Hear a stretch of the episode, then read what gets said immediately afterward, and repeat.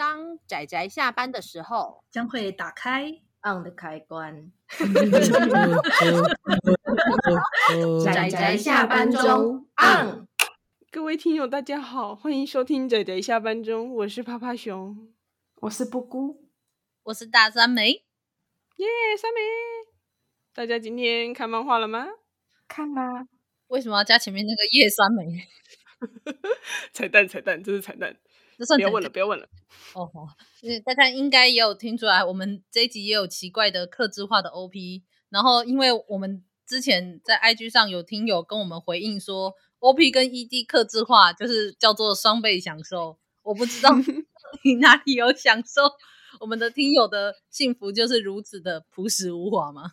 耶，Yeah. 如此简单。好了，没有啦，就开玩笑。但是就给大家偶尔听一下克制化的 OP 这样子。那么我们今天一样算是我们的死亡游戏的最后一集，叫做《炼狱死亡游戏》。耶，听起来就是很开心的作品。太多死亡游戏了，都已经快忘记了，真的记不起来书名。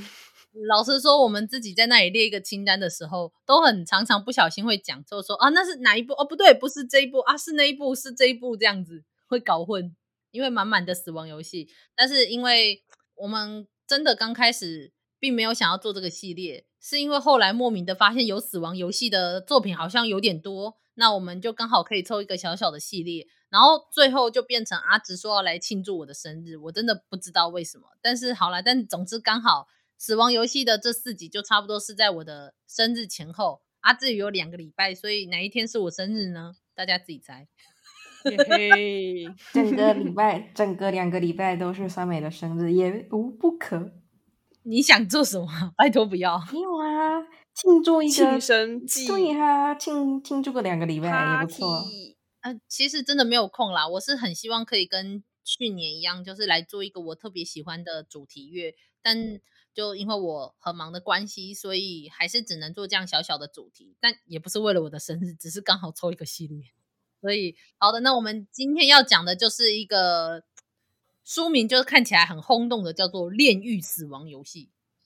轰动，上轰动嘛？但是其实这故事某种程度上来说，算是蛮小巧的，小巧的啦。我觉得，相对很多死亡游戏来说。我是觉得，就是他用的设定算是蛮常见的，就是一个又一个的游戏，然后厮杀，然后就换下一个游戏。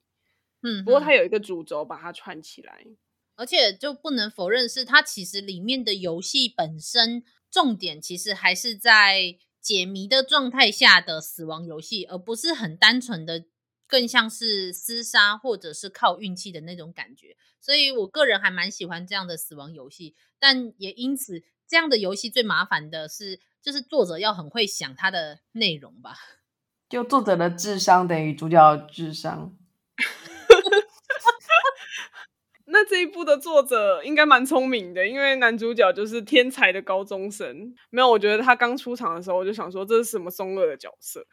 他就是中二的角色，他就是，他就是仗势着自己说啊。我的就是人生实在太轻松了，考试轻而易举，然后考司法考试也轻松拿到，然后就很中二的在顶楼，然后就要把那个证，就再把那个证书烧掉，然后在烧掉的时候，突然发现，哎呦，怎么有一个女同学在没有自杀？然后呢，不知道为什么，其实我是真的不知道为什么，她在这个时候突然冲过去要救那个救那个女同学，就跟等于说她没有成功救到，然后两个人一起都坠落。然后等他清醒的时候，他就发现他在一个叫名字叫做炼狱的地方，然后反复就是要跟别人进行各种厮杀游戏。没错，就是大概是这个故事的开头。其实也很像很多死亡游戏的开头啦，就是莫名其妙或是因为一些状况而来到了一个要玩死亡游戏的地方。但是这个死亡游戏有一个有趣的是，来到这边的人基本上是自杀的人以外。那还有包括他们其实在这里就算厮杀，也不见得马上就是被杀的当下就会马上死亡，因为他们还会重生。对，对，他们要完成一些条件。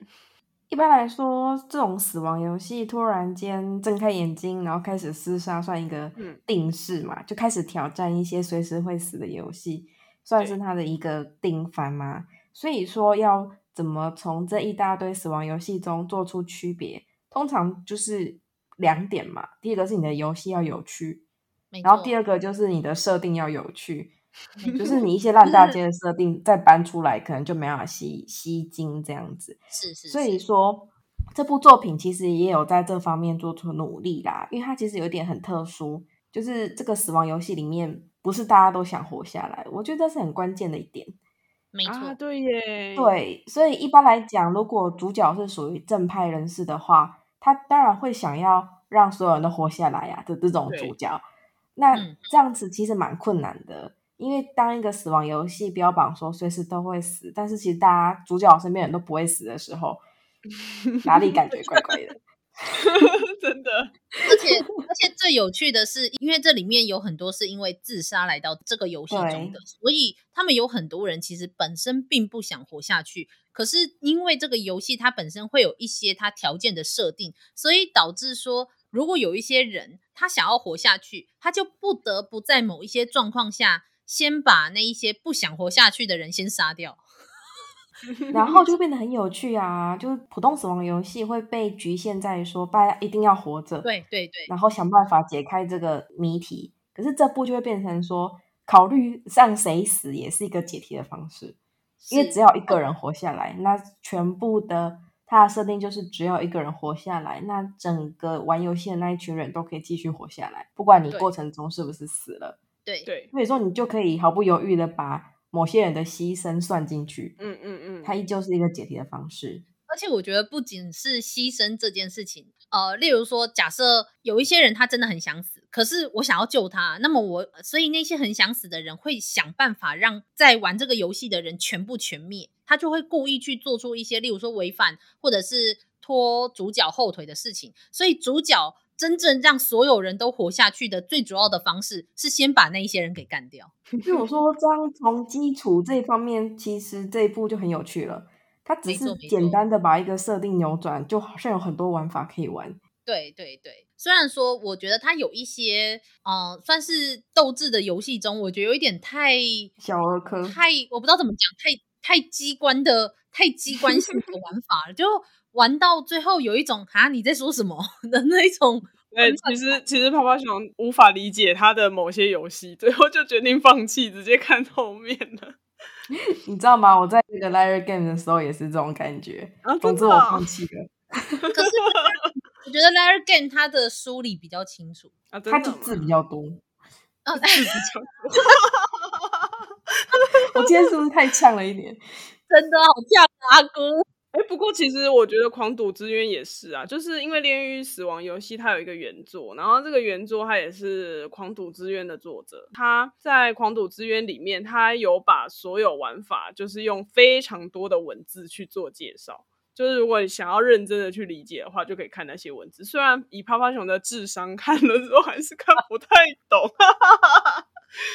但是我要说，《狂赌之渊》是因为它是赌博，嗯、所谓的赌博是真的几乎满满的运气成分。可是，在《炼狱死亡游戏》里面，它基本上几乎每一个游戏都是有它的规则的，所以重点并不在于说你要赌你的运气，赌你的运气是在你没有办法理解规则，或是理解这个游戏的一个规律性的时候才要做的事情，而且很有可能还是会死。嗯嗯嗯、但是如果你理解它的规律性，还有理解一些这些游戏它背后设定的一些，就是算是背景吧。例如说，有提到有一个是文学作品做设定的一个游戏，那你对这个，哦那个嗯、对你对这个故事有多理解，它就你就越能够帮助你，就是完成这个游戏。虽然说，我觉得要先看过，就像我们说的嘛，有点难吧，哲学学说才能看懂一个故事，这实在是有一点太就是烧脑了。对。你要在玩一个死亡游戏之前，还要规定人家先看过哪一部作品，那是不是应该在玩这个游戏的时候之前先发给大家一本书？这比较公平。对呀、啊，但没办法嘛，因为我们的主角是一个高中就可以通过司法考试的人，所以好吧，他看过这本书好像也很合理。不过其实说到中二，它其实里面有一些台词是看了有一点尴尬，不知道为什么。没错，没错，只是尴尬，而且，他每一话都要，每一话都有吗？我布布看了之后，真的是跟趴趴熊跟大川美吐槽说，我真的是每话看了一抖，很刺激。对 对，中二让阿阿姑一抖弹出来，好刺激哦！半朵我的姑，你没有看到那个喷出来的包子，刺激的味道，真的是。好了，我可以理解啦。对，虽然我觉得这个游戏它本身有很多设定，其实蛮有趣的，而且就如同趴趴熊提到的是，为什么主角他会身处在这里？如果你有认真的从头，他是为什么来到这个游戏，然后再思考到为什么他会待在这个游戏里面，你就会发现有一有一点点不对劲的地方，而这个一点点的不对劲，也有延伸到后面的，就算是这个结局吧，这样子。就算是一个，我觉得算是有一个头尾呼应，然后收尾收的很很很怎么讲，很正式、很完整的一个故事吧。就像趴趴熊讲的，这个故事本身就比较小巧，它的游戏比较小巧，设定跟篇幅也比较小巧。当然，这样的好处就是铺的没那么开，之后相对会比较好收尾。没错，没错，各有利弊。它是一个相对小巧，对，这样我觉得这个形容非常好。的故事，对，就是它相对很多死亡游戏来说，并不是一个非常宏大的故事，然后牵扯的人数真正有出现，然后对决的人数也不多，所以你就单纯的就是看着主角如何跟跟他一起玩游戏的人之间，就是立场上面的冲突，然后跟到底有没有死，就是到底想不想死。的这件事情中间就是去做摩擦，然后跟如何执行游戏，就是单纯享受一个斗智的死亡游戏这样子的故事，但是也可以推荐给大家。然后画风其实也还算蛮好看的啦，那整个就是各式各样头发的妹子都有。欸，我觉得最好笑的是那个后记的时候，那个漫画家还问那个作者说。那个我发现有不同颜色的妹子，哎，会会不会下一次就来个什么颜色，然后最后组成一个战队？嗯，老师你没这个做，没没这个打算吗？真的也很好笑，居然没有啊！因为有我想想看，有金发的妹子，有黑发的妹子，有白发的妹子。然后那我记得好像是漫画家就说，那么是不是老师下一次就是要来个蓝头发或是粉红头发的妹子，我们就可以凑个就是彩色战队了，对吧？就是我观察的很仔细吧？诶，老师你没有这样的打算吗？我觉得那句话很适合酸梅来配音。问题是这是黑白漫画啊。对啊，可是因为有封面啊，你知道封面的那个对，封面有颜色。对啊，但是打开就是大概就两种色，而且这个作者比较少在用网点，他几乎不用网点啊。对，对对对，也是。所以我不知道是因为他没有空吗，还是这个人的个人的方式吧？是哦，我还以为是个人他的立体感比较薄弱。这样讲好像有点不太对，但是就是我觉得这是一个看起来蛮白白的世界，虽然故事蛮蛮冲击、蛮恐怖的，也算蛮恐怖嘛。好啦，对我来说不够恐怖，但是我也没有觉得很恐怖，我也没有觉得很恐 怖。但是就是死亡嘛，你知道，就是死亡游戏。但是我觉得相对很多死亡游戏来说，它倒是一部蛮白色的一部作品，蛮白白的一部。嗯哼，就整体上都比较简单，它的结构也比较简单。是是是，刚好故事也比较简单一点，所以算是推荐给大家吧。就是我们前面讲了许多有点恐怖的死亡游戏，应该也还好。我觉得我们这几集的死亡游戏并没有真的很惨烈，老实说。对啊，但我就想说，酸梅，我们两个的标准是不是不能当普罗大众的标准？那我们问阿姑就是啦，阿姑也算普罗大众吧。吧，可是我也很喜欢看死亡游戏故事，所以我有点麻木。对，我觉得阿姑的阿姑的等级可能在死亡游戏这一块应该是跟我们差不多，就是、哦、就是不是不是普罗大众的。好吧，那就诶、欸，我其实也现你知道，就是已经看漫画看到现在，我已经不知道什么叫做普罗大众的标准了。那我们就说，可能也许以你的 以大家的标准有一点点微微的小恐怖，但以以我们几个来说还 OK 啦，所以。我们相信，我们推的人应该也会觉得 OK 吧？如果以恐怖指数，好，有一种恐怖指数是那种血肉的指数，然后有一种恐怖指数是那种惊恐的指数。嗯、我觉得两个都还好啊，这部。嗯，好啦，OK 的，OK 的，我觉得很可以。行的，行的，行的，行的。应该说初学者，初学者可以试试看啊。对、哦、对，初学者。可是我觉得初学者应该要试的应该是《经济之国的闯关者》。哦、oh，那一部 那一部算是架构算宏大，但是收尾收的不错，应该说经典吧。而且很怎么讲，就是标准吧，模范生，模范生。对对对对对，所以我觉得至少你只要看到结尾，至少你不会那么害怕。我觉得它的重点是这里，虽然中间嗯有很多地方我也是看的，我是没害怕，但是我觉得很有趣。就例如说那个羊排那边，还有最后的心理战哦，对对对，心理战也很棒。这样，但是好，那些就先撇开不说。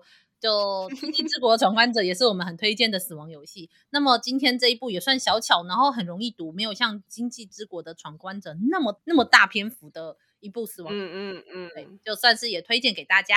嗯，然后它比较特殊的地方是，它里面不是所有人都想活下来，所以如何的去控制死亡也是一个解题的方式。嗯，好的，那么我们应该也差不多就把这个系列讲到这里了。所以大家如果喜欢的话，就是。看看我们推荐的这几部，对哪一部有兴趣就可以去看看，这样子。好了，oh. 那我们这个系列就到这里告一段落。下一次又会有怎么样的作品呢？诶，我好像还是会出现。好，那期待呀。诶，也还好，就只是刚好凑个奇妙的系列啊。下次那个系列的主题更奇妙了一点，跟趴趴熊的颜色一样啊。哦，好哦，这这有点明显了。趴趴熊什么颜色啊？反正酸梅是红色的。猩红色，哎、呃欸，为什么要用猩红色？没有啊，我只是单纯的描述一个颜色。我总觉得猩红色这个一讲出来就有一种意有所指的感觉。因为红色很多种啊，对不对？有一种是深红近黑，大家懂的。酸梅就是这样。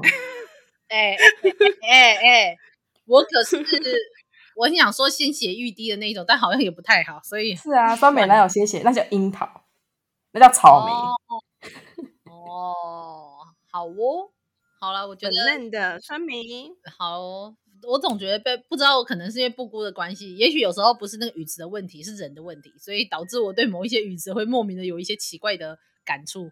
好了，那么我们真的就到这里告一段落。大家就是阿姑出现，我们总是讲奇怪的话特别多。好，那就这样子啦，大家我们下次我们下次再看我们讲什么系列哦。那就这样啦，大家下次再见，大家拜拜。拜拜拜拜啊！上班工作啦！上班上班，我要上班。